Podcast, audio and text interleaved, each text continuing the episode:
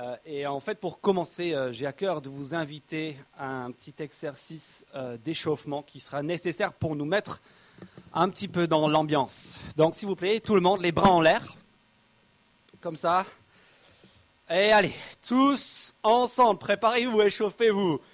10, 9, 8, 7, 6, 7, 4, 3, 2, 1. Ça y est. Voilà, vous êtes prêts pour dans quelques semaines, ce sera le réveillon, la soirée du Saint-Sylvestre. Et oui. Et tu sais que dans cette soirée, le principe c'est quoi? C'est le principe qu'on organise une soirée autour d'un seul moment. Quand ça sonne minuit, tu as intérêt à être dans la pièce avec ton Guy, avec euh, le verre à la main, prêt à embrasser la fille que tu guettes depuis six mois. Tu rates minuit, tu rates ta soirée.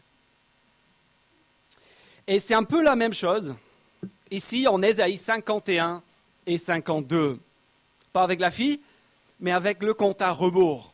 En fait, regardez bien dans le texte, trois fois, chapitre 51, donc nous sommes à la page 474, euh, 475 euh, plutôt, chapitre 51, verset 9. Réveille-toi, Réveille-toi, chapitre 51, verset 17. Réveille-toi, réveille-toi, chapitre 52, verset 1. Réveille-toi, réveille-toi. Trois fois, le triple, le, double impératif retentit. Réveille-toi, réveille-toi, c'est maintenant qu'il y a urgence. Le moment à ne pas arrêter, en fait, c'est ici. Nous sommes en Ésaïe 51 et 52 à la soirée du réveillon de la grande délivrance que Dieu a promise. On touche ce salut que Dieu a promis depuis plusieurs chapitres maintenant du bout des doigts.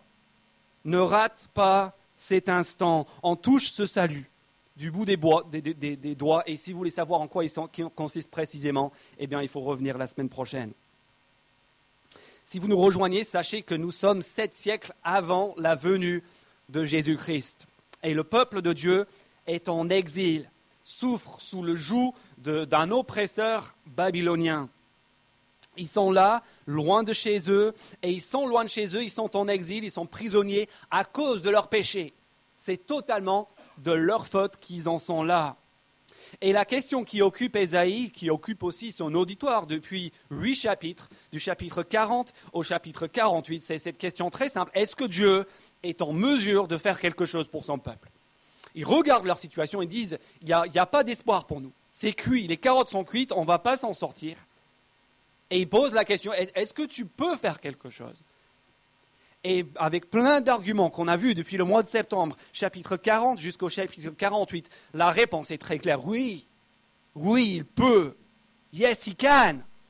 Comme on l'a vu avec Barack Obama la semaine passée. Et depuis le chapitre 49, une autre question se pose on sait qu'il peut agir, on sait qu'il a la capacité, la puissance pour sauver, mais maintenant la question est de savoir est-ce qu'il veut le faire? Parce que c'est bien beau de savoir que quelqu'un est capable, il faut encore qu'il le veuille, il faut qu'il veuille euh, intervenir et sauver son peuple, il faut qu'il veuille venir au secours de rebelles coupables comme vous et comme moi. Et la réponse dans le chapitre 49 et le chapitre 50 qu'on a vu la semaine passée, c'était que là aussi, Là aussi, Dieu répondait oui. Il disait oui, je suis prêt. Oui, je veux intervenir. Je veux sauver. Ne vous en doutez pas. N'en doutez pas, pardon. L'heure de délivrance arrive malgré sa culpabilité objective, malgré son péché.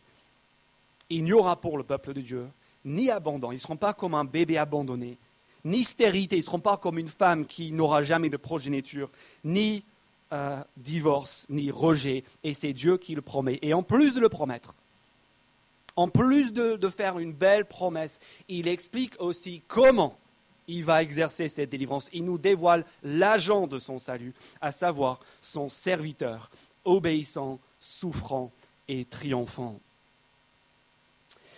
et euh, maintenant, il nous demande de nous préparer il organise les festivités, la soirée du réveillon de ce salut, le salut du serviteur dont il nous a parlé maintenant à plusieurs reprises. Et il nous dit, réveille-toi, réveillez-vous. Pourquoi? Pour trois raisons. Trois raisons qui vont avec euh, euh, chacun de ces doubles impératifs. Réveille-toi d'abord, chapitre 51, verset 9 jusqu'au chapitre 51, verset 16. Réveille-toi d'abord parce que Dieu va renouveler l'exode. Il va renouveler l'exode. Le premier mot-clé ici, c'est la libération. Vous les avez, ces trois mots, dans vos bulletins si vous voulez suivre là. Dieu va renouveler l'exode, délivrance, libération. Deuxième mot-clé, réveille-toi ensuite, verset 17 euh, à 23 du chapitre 51. Réveille-toi ensuite en raison d'une consolation. Une consolation incroyable parce que Dieu dit qu'il va lui-même reprendre la coupe de sa colère la coupe de sa colère qui reposait sur son peuple et qui expliquait leur exil et leur châtiment. Et troisième mot, après la libération, après la, consolation, enfin la transformation. Chapitre 52, versets 1 à 6. Et là, Dieu dit, réveille-toi, réveille-toi. Chapitre 52, verset 1, une nouvelle fois, cette fois-ci parce que la déportée sera relevée, parce qu'une vie nouvelle commence. Réveille-toi, libération, consolation, transformation. Et si tout cela vous paraît un petit, peu abstrait, un petit peu distant, un petit peu théorique, si vous êtes en train de vous dire, bah ça c'est l'Ancien Testament, c'est, encore une vieille histoire qui n'a rien à voir avec nous, qui est sans pertinence pour nous, eh bien, on va voir que pour expliquer ce salut du serviteur de l'Éternel, Ésaïe va à la fois s'appuyer sur ce qui s'est passé sept siècles avant lui, il va s'appuyer sur les événements de l'Exode, de la grande délivrance d'antan. Et en même temps, il va anticiper un autre salut qui viendrait sept siècles plus tard, le salut de l'évangile de Jésus-Christ. Il est en train de nous dire quelque part, c'est trois saluts en un, trois pour le prix d'un. il est en train de nous montrer que dans ce livre qui est le centre de, notre foi, qui est le fondement de notre, notre, espérance, qui est le centre aussi de la vie de cette Église, est en train de nous dire, ce livre, ne vous trompez pas, c'est un seul livre qui nous parle d'un seul Dieu, d'un seul salut, que ce soit lors de l'exode, lors de l'exil, lors de l'évangile de Jésus-Christ. En fait, dans le schéma, c'est la même chose, c'est le même Dieu qui fait passer son peuple de l'esclavage à l'obéissance d'une vie transformée au moyen de la délivrance de sa colère. C'est ça la foi chrétienne, c'est ça l'évangile de Jésus-Christ, et c'est pour cela que ce texte nous concerne tous. Mais avant d'en venir à ces trois raisons de se réveiller, à cette libération, cette euh, consolation, cette transformation, à l'exode renouvelé, à la coupe de la colère reprise et à l'exil terminé, Ésaïe veut encore balayer trois doutes quelques restes de scepticisme parmi son auditoire. C'est ce qu'il fait dans les versets 1 à 9 du chapitre 51. Si vous regardez bien dans les versets 1 à 9 du chapitre 51, avant de les appeler au réveil, dans ces trois réveille-toi qu'on a vus, chapitre 51 et 52, dans les versets 1 à 9 du chapitre 51, il appelle d'abord ce peuple à l'écoute. Chapitre 51, verset 1, regardez. Écoutez-moi. Chapitre 51, verset 4. Mon peuple, fais attention à moi. Chapitre 51, verset 7. Écoutez-moi. Trois fois, il les appelle à écouter, il nous appelle à écouter. Parce qu'il sait que pour ce peuple, peut-être comme pour nous ce matin, il y a plein de choses qui pourraient nous empêcher encore de l'écouter, malgré ses promesses, malgré la révélation de, de la forme et du moyen de ce salut. Il sait encore que le doute est là. Et que le doute peut nous faire dire encore ce matin, en fait, ce message n'a aucun rapport avec moi. Je n'ai pas besoin de l'écouter. Premièrement, il s'adresse en trois profils. Premier profil, verset 1 à 3. Le profil de la personne qui dit Mais attends, Esaïe, ma situation, elle est, elle est tellement pourrie, tellement désespérée que je ne peux pas écouter.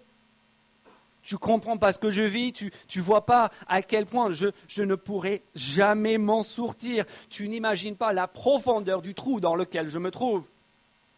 Ça, c'est le doute des versets 1 à 3. Puis regardez comment Dieu répond. Versets 1 et 2. Il dit, vous voulez la définition d'une situation désespérée? Verset 1. Milieu du verset, portez les regards sur le rocher d'où vous avez été taillé, sur la carrière d'où vous avez été tirés. Portez les regards sur votre ancêtre Abraham et sur Sarah, celle qui vous a donné naissance. Dieu dit, en fait, vous voulez la définition d'une situation sans espoir? Ben, J'en ai une. Tu prends un couple, centenaire, les deux, qui se présentent à la clinique de l'infertilité avec le projet de fonder une famille nombreuse. Que dis-je, une nation? Abraham et Sarah, vos ancêtres. Dieu dit à son peuple, mais ne vous inquiétez pas. Si votre situation vous semble un petit peu problématique, l'obstacle devant vous semble un petit peu gros à surmonter, ne vous inquiétez pas, je, n'en suis plus à ma première situation désespérée. Regardez à vos origines. Abraham et Sarah, le Dieu de l'impossible, n'en est plus à une situation désespérée près. C'est son cœur de métier. Il fera fleurir le désert pour en faire un jardin d'Éden. Verset 3. Deuxième raison de ne pas écouter. Deuxième profil, c'est le profil qui dit bah, c'est très bien que Dieu parle, mais honnêtement, je ne vois pas l'urgence. C'est très bien que Dieu parle, mais là, maintenant, de suite, moi, je n'ai pas le temps. Dieu pourquoi pas, mais pas aujourd'hui. Un autre jour, quand je serai plus grand, quand je serai plus âgé, quand j'aurai fini mes études, quand je, serai marié, quand j'aurai des enfants, quand les enfants seront grands, quand, les enfants seront partis, quand je serai à la. Et et qu'est-ce que Dieu dit, verset 5 Il dit, si aujourd'hui ce, qui te préoccupe, ce sont tes KPI, tes examens, ton mariage, tes enfants, si tu dis, Dieu, ok, aujourd'hui, mais j'ai pas le temps, Dieu dit, verset 5, attention, ma justice, regardez, 51.5, ma justice est proche, mon salut est en marche. Il est en train de leur dire, la semaine prochaine, mes amis, ce sera trop tard. Ne repoussez cela indéfiniment. Et par ailleurs, sachez, verset 6, que tout ce qui te semble aujourd'hui urgent, tout ce qui aujourd'hui semble tellement pressant, tellement essentiel, tellement euh, important, en, sorte qu'en fait ça t'empêche vraiment d'écouter Dieu, sache, verset 6, que, que tout cela au final, en fait, c'est du vent. Regardez verset 6, le ciel se dissipera comme une fumée la terre tombera en lambeaux comme un habit. En revanche, verset 6, en revanche, mon salut durera éternellement et ma justice n'aura pas de fin. Dieu dit à, ces gens-là qui disent j'ai pas le temps, c'est pas ce qui est urgent, c'est pas prioritaire pour moi.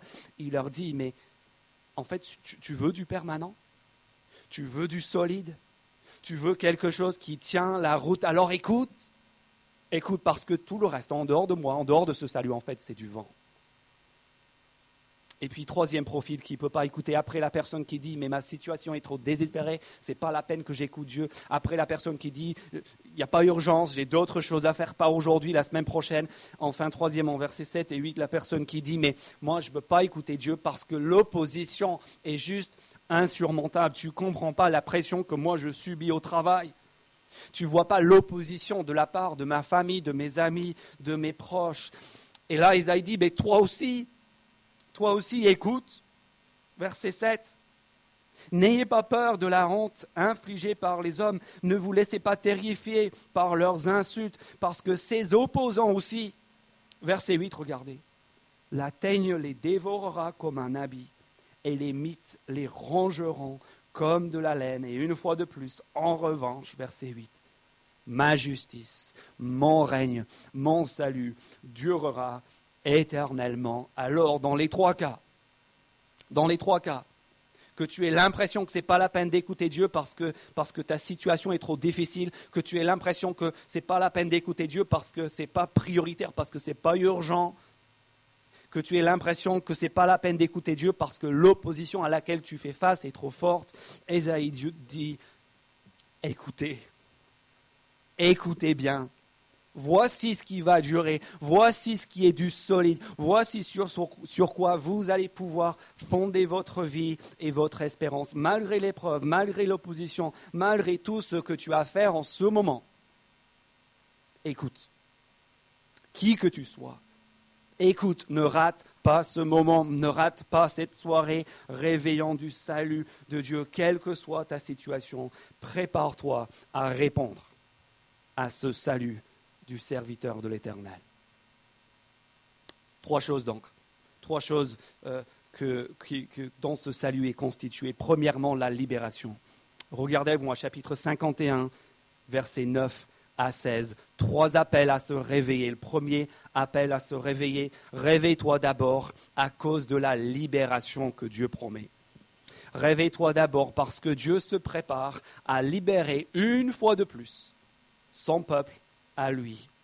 Et en fait, au verset 9, si vous regardez ce réveille-toi, réveille-toi, en fait, ce sont les membres du peuple de Dieu qui appellent Dieu à se réveiller. Et ils interpellent Dieu, comme les gens le font souvent dans la Bible, sur la base du passé, sur la base de ce qu'il a déjà fait pour eux. Donc regardez bien, verset 9, réveille-toi, réveille-toi, couvre-toi de force, bras de l'Éternel, verset 9. Réveille-toi comme par le passé, comme dans les générations précédentes. N'est-ce pas toi, Dieu, qui a abattu l'Égypte, qui a transpercé le Mans, c'est une façon de parler du Pharaon en gros, ils sont en train de dire à Dieu, bah, tu, l'as fait une fois. Tu l'as fait une fois en Égypte quand on était en esclavage la, fois d'avant, il y a sept siècles. Refais-le. Il paraît que tu sais faire, verset 10.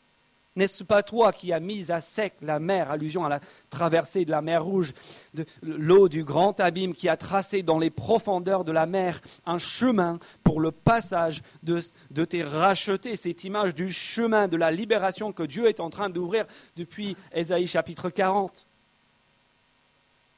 Et Dieu répond au verset 12, répond à cet appel qu'il se réveille. Il dit verset 12, regardez, c'est moi c'est moi qui vous console. Qui es-tu pour avoir peur de l'homme? Verset 13, plus loin, au milieu du verset 13, tu serais constamment à longueur de journée terrorisé devant la colère de l'oppresseur, comme à l'époque en Égypte. Il en est aujourd'hui le cas en Babylone parce qu'il se prépare à te détruire. Où donc est-elle la colère de l'oppresseur? Verset 14, le prisonnier sera bientôt libéré. Dieu dit, ne vous inquiétez pas, moi je serai fidèle à ma réputation. Je l'ai fait une fois et j'entends bien le refaire. Est-ce que tu cherches la délivrance? Est-ce que tu cherches l'issue de, de, tes oppresseurs, devant tes oppresseurs, dans ta situation? Eh bien, si c'est ton cas, réveille-toi. Réveille-toi parce que Dieu se prépare à refaire la même chose. Le Dieu libérateur est une nouvelle fois à la manœuvre. Dieu n'a pas fini de libérer les captifs. Il a fait en Égypte. Il promet de le refaire ici au 7e siècle avant Jésus-Christ. On sait qu'il a fait, qu'il a accompli cette promesse au cours du 6e siècle avant Jésus-Christ avec le retour de l'exil. Et en fait, tout cela nous concerne parce que c'est exactement ce que Dieu est encore en train de faire aujourd'hui. À travers de Jésus-Christ l'évangile de Jésus-Christ reprend ce même schéma de la libération de l'esclavage, de la délivrance des captifs. Qui est Jésus-Christ d'après le Nouveau Testament?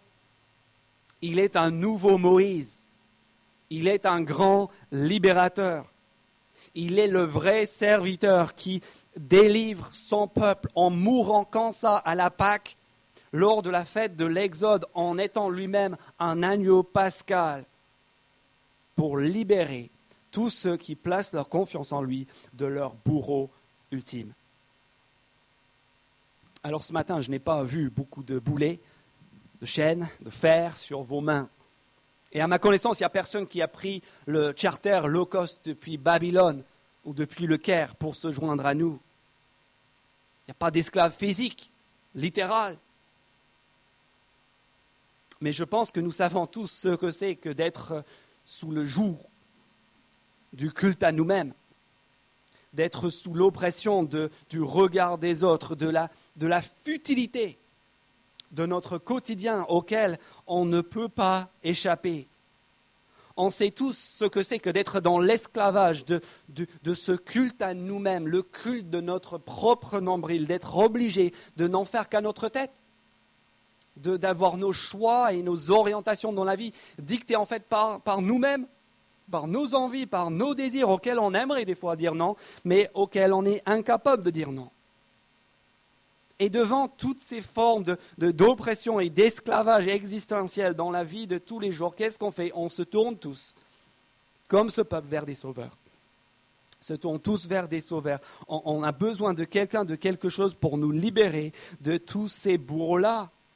Se tourne vers le travail, vers la carrière.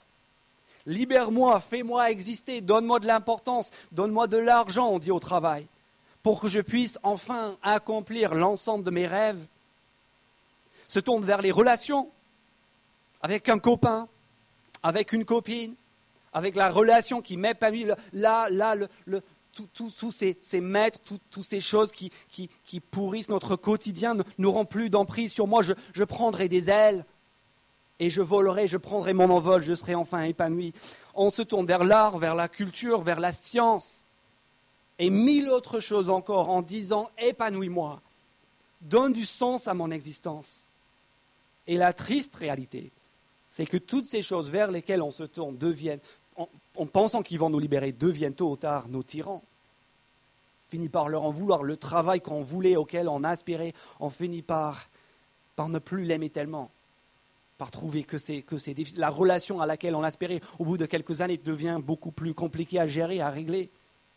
Toutes ces choses qui étaient censées nous libérer, censées nous délivrer, deviennent bien des fois nos tyrans. Et même si nous faisons partie du 1% de la population qui traverse toute la vie sans avoir, sans être pris dans ces pièges-là, qu'est-ce qui se passe à la fin de notre vie? Bah, Il y a la maladie et la mort. Désolé de vous le dire, mais c'est comme ça. La maladie et la mort qui auront raison de nous tous, qui se moquent cruellement de notre prétention d'être libres, d'être les maîtres de notre destin. Et au milieu de tout cela, Esaïe nous appelle à nous réveiller. Il nous appelle à nous réveiller parce que le Dieu libérateur, le Dieu de l'Exode, n'a pas fini de délivrer les esclaves. Le Dieu libérateur n'a pas fini de racheter ceux qui se trouvent sous le joug de tous ces mauvais maîtres, de tous ces, bourreaux-là. N'est-ce pas Jésus-Christ qui déclare en Jean chapitre 8 moi, je vous ferai connaître la vérité, et la vérité vous rendra libre. N'est-ce pas Jésus-Christ qui lui-même brise les liens de la mort et par sa mort enlève toute la culpabilité, tous les regrets, toute la colère de Dieu contre notre péché, qui nous libère aussi en nous appelant à le suivre et à le servir, qui nous, libère de l'obligation d'être au service de nous-mêmes de nos priorités, de, notre propre personne, en nous appelant à mourir à nous-mêmes afin de le servir lui. Réveille-toi, dit Esaïe. Réveille-toi parce que le Dieu libérateur, le Dieu de l'Exode il y a sept siècles, n'a pas fini de libérer les captifs. Deuxième raison de se libérer, de se libérer, de se réveiller, pardon, la consolation que Dieu va offrir à son peuple dans les versets 17 à 23. Regardez ces versets avec moi. Réveille-toi ensuite d'Ésaïe, parce que Dieu va reprendre la coupe de sa colère, la coupe de sa colère qui pesait sur Sion, qui était en fait la raison de son exil en Babylone. Verset 17, je lis, Réveille-toi, réveille-toi, lève-toi, Jérusalem, toi qui as bu, donné par l'Éternel la coupe de sa colère, toi qui as bu, qui a vidé jusqu'au fond la coupe destinée à étourdir.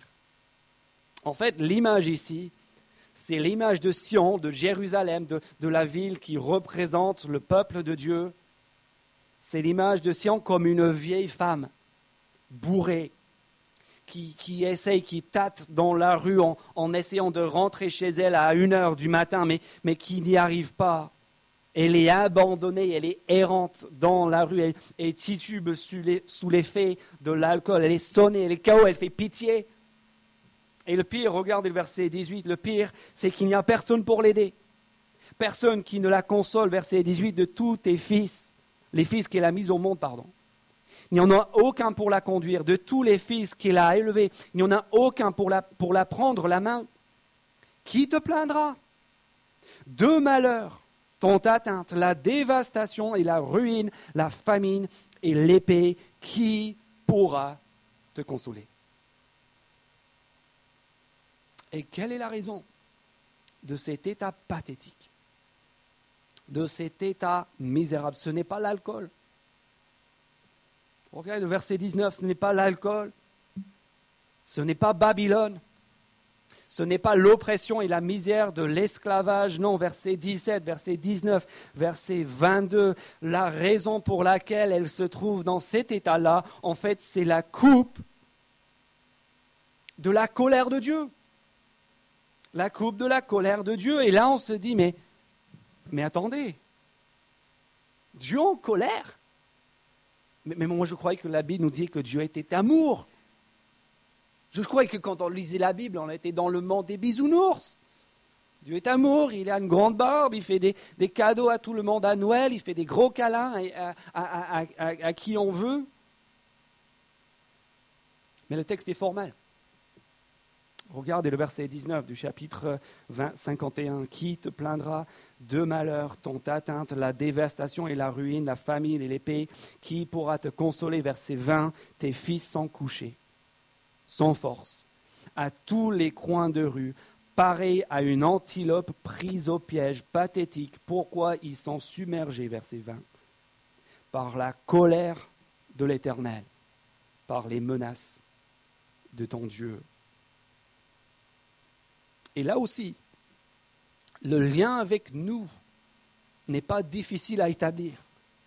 Le lien avec nous est très direct parce qu'en fait, le vrai problème de ce peuple, du peuple de Dieu en exil en Babylone, c'est le même que notre problème. Le vrai problème, ce n'est pas la, déportation à Babylone, ce ne sont pas les décombres de Jérusalem. Le vrai problème, en fait, c'est le problème de la colère de Dieu. C'est cette colère qui explique l'exil.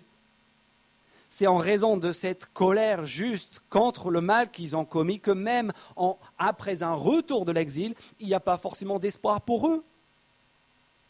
Si cette colère n'est pas ôtée, ça ne sert à rien d'être, libéré de l'esclavage en Babylone. Et si cela nous surprend, si ça nous surprend d'entendre parler d'un Dieu qui serait en colère, eh bien, rendons-nous bien compte que nous, nous partageons cette colère. Nous partageons cette même colère. Pourquoi est-ce que nous sommes tellement attachés à ce que nous appelons les droits de l'homme? Pourquoi de façon innée dans l'ADN français. Il y a cette, capacité à s'insurger contre l'injustice sous toutes ses formes.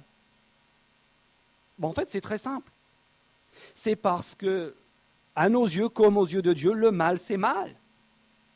Il n'y a pas d'autre mot à utiliser. Quand le mal est là, il faut le nommer, il faut, le dénoncer. Le mal, c'est mal, et, et appeler le mal autre chose que mal, c'est pire encore que de ne pas le reconnaître. Et le problème, c'est que Dieu va appliquer nos exigences à nous par rapport à notre propre vie. Les exigences que nous, nous appliquons aux autres, il va les appliquer à nous-mêmes. Le problème, bien sûr, c'est que quand on pointe quelqu'un d'autre de l'index, il y a trois autres droits qui se retournent contre nous. Vous voyez le problème quand il s'agit de l'injustice, quand il s'agit de la colère contre le mal. Si Dieu est Dieu, pas juste une, sorte d'appui émotionnel, mais un, vrai Dieu qui est parfaitement juste, qui est parfaitement bon, qui est brûlant de sainteté et de perfection. Est-ce qu'il y a quelqu'un dans cette pièce qui pourrait se lever maintenant, qui pourrait lever la main et dire non, c'est bon, moi, moi je peux montrer patte blanche. Moi, devant ce Dieu qui est parfait, qui est brûlant de sainteté, moi, moi je n'ai rien à me reprocher. Quelqu'un a le courage de faire ça? Et même si quelqu'un avait le courage de le faire, il serait dans la délusion. Il suffirait de demander à sa femme. Et c'est pour cela, c'est pour cela qu'une fois de plus, ce salut nous concerne. Parce que regardez bien le verset 22. C'est alors que ce peuple en est là. C'est alors que nous en sommes là avec eux, étourdis, sous la coupe de la colère de Dieu contre le mal, sous cette colère légitime d'un Dieu qui est juste et saint et bon, que Dieu lui-même prend l'initiative. Et qu'est-ce qu'il fait, verset 22 Regardez bien ce verset merveilleux. Voici ce que dit ton Seigneur, l'Éternel, ton Dieu qui défend son peuple. Je te reprends la coupe destinée à étourdir la coupe de ma colère. Tu ne la boiras plus. Vous vous souvenez de cette prière étrange de Jésus-Christ à quelques heures de sa mort?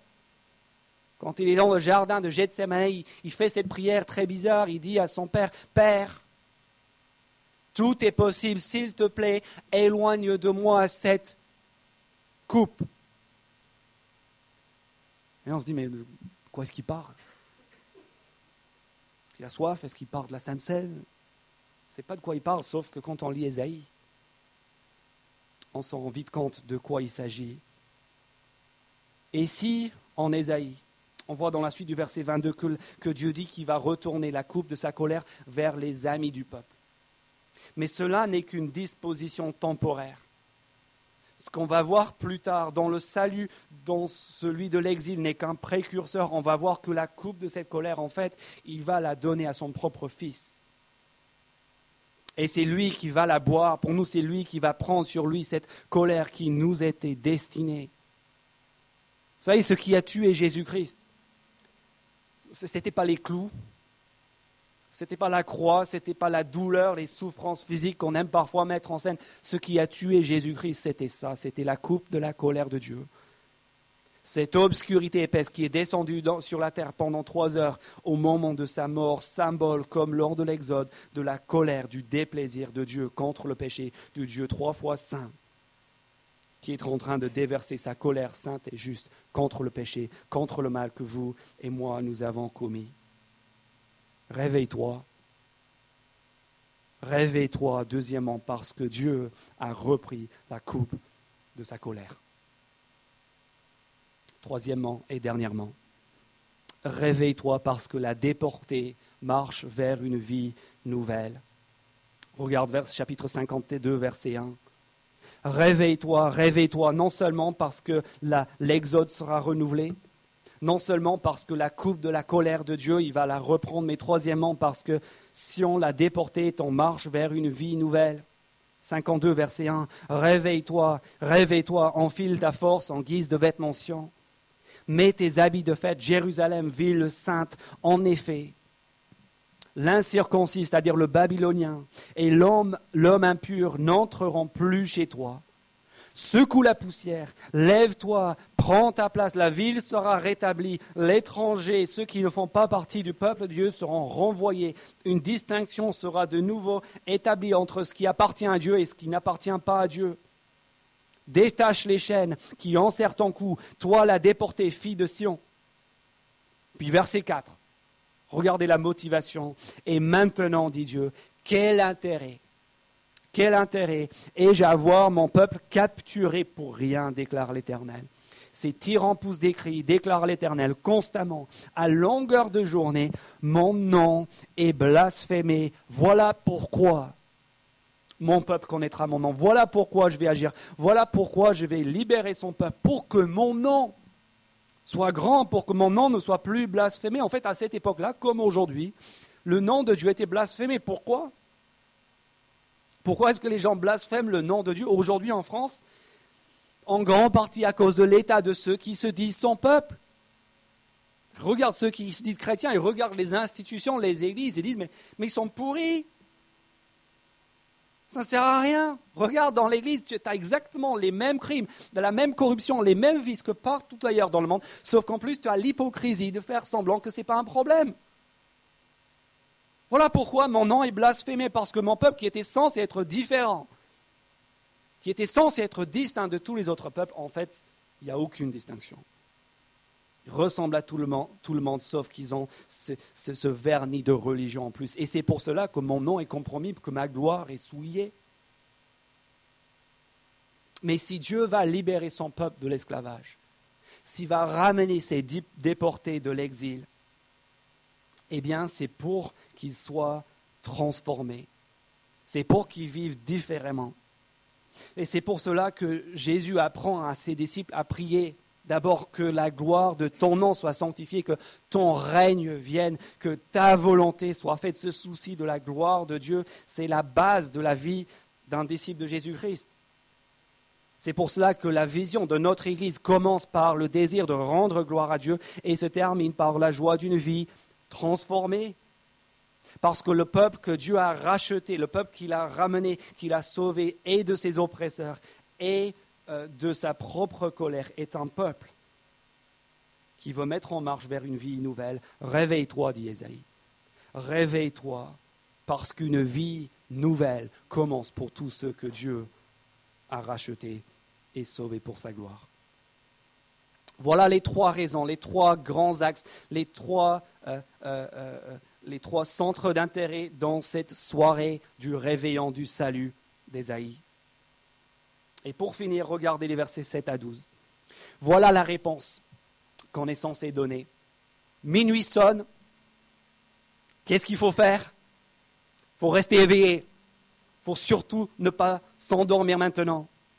En fait, il faut revenir la semaine prochaine parce que chapitre 53, là, on va voir ce en quoi consiste le salut de ce serviteur quand il sera achevé. Mais il n'y a pas besoin d'attendre le chapitre 53 pour répondre.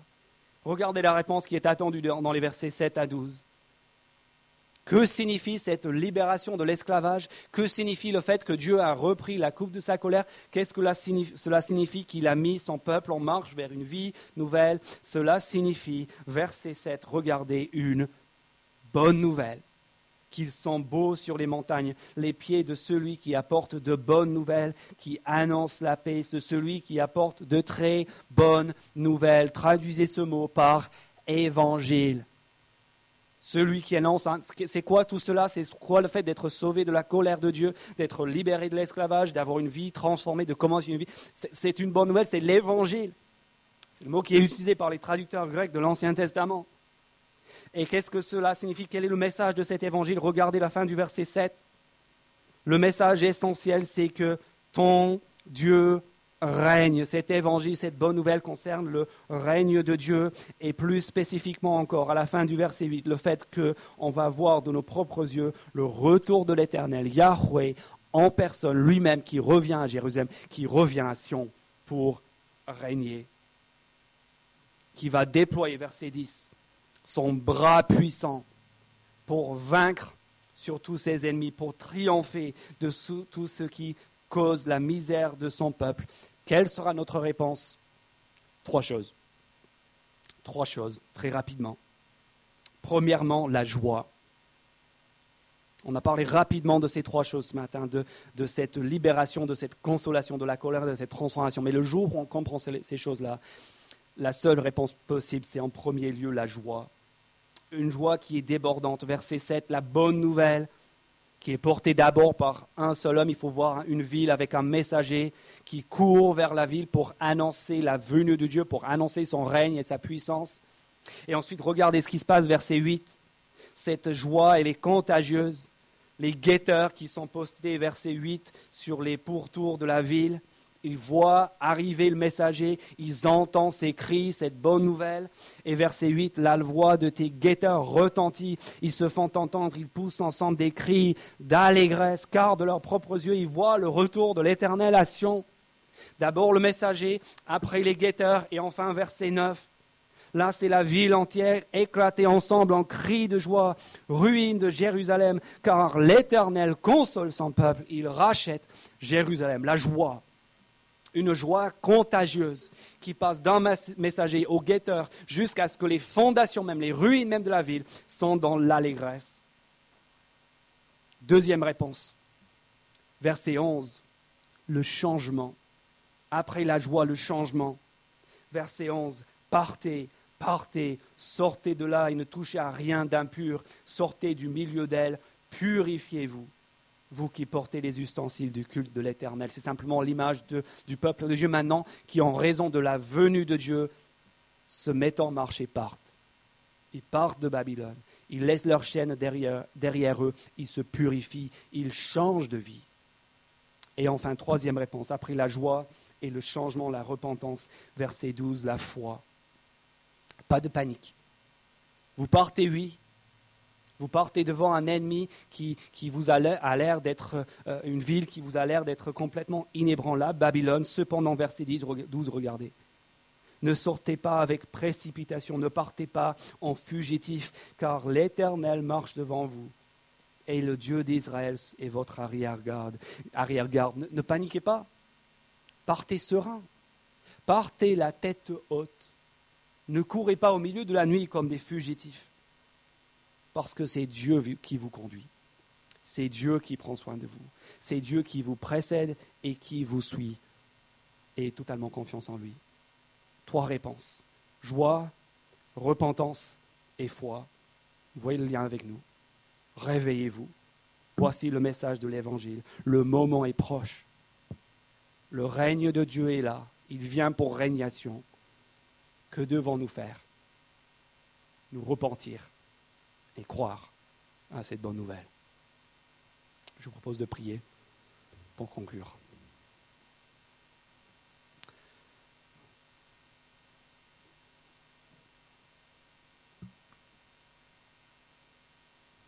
Notre Père, nous imaginons l'anticipation de ce peuple qui languissait sous le joug babylonien, qui n'osait pas espérer que Dieu serait encore capable d'intervenir, de faire quelque chose pour eux, et qui entend parler de ce serviteur qui va venir les racheter, le serviteur souffrant, le serviteur triomphant, le serviteur obéissant. Et notre Père, on voit ici très clairement le parallèle avec nous. Merci pour ce salut auquel tu nous appelles à nous réveiller. La libération de l'esclavage de tous ces bourreaux, tous ces maîtres vers lesquels nous nous sommes dirigés en pensant qu'ils pourraient nous libérer, mais dont on s'aperçoit après coup que ce sont des tyrans. Euh, l'appel aussi à nous réveiller quant à la, à la reprise de la coupe de ta colère Merci notre Père d'avoir repris en la personne de ton serviteur, ton Fils Jésus, la coupe de ta juste colère contre le mal que, oui, que nous avons commis, dont nous sommes coupables. Et merci aussi pour cette vie nouvelle, cette transformation que tu effectues, de mettre un peuple déporté, un peuple qui, était euh, allongé dans la poussière, de la relever, de la mettre en marche vers une vie nouvelle pour ta gloire. Notre Père, donne-nous de voir ces choses-là et de répondre avec joie, avec foi et en changeant de vie comme ce peuple pour partir à ta suite. Et en te demandant tout cela au nom de Jésus. Amen.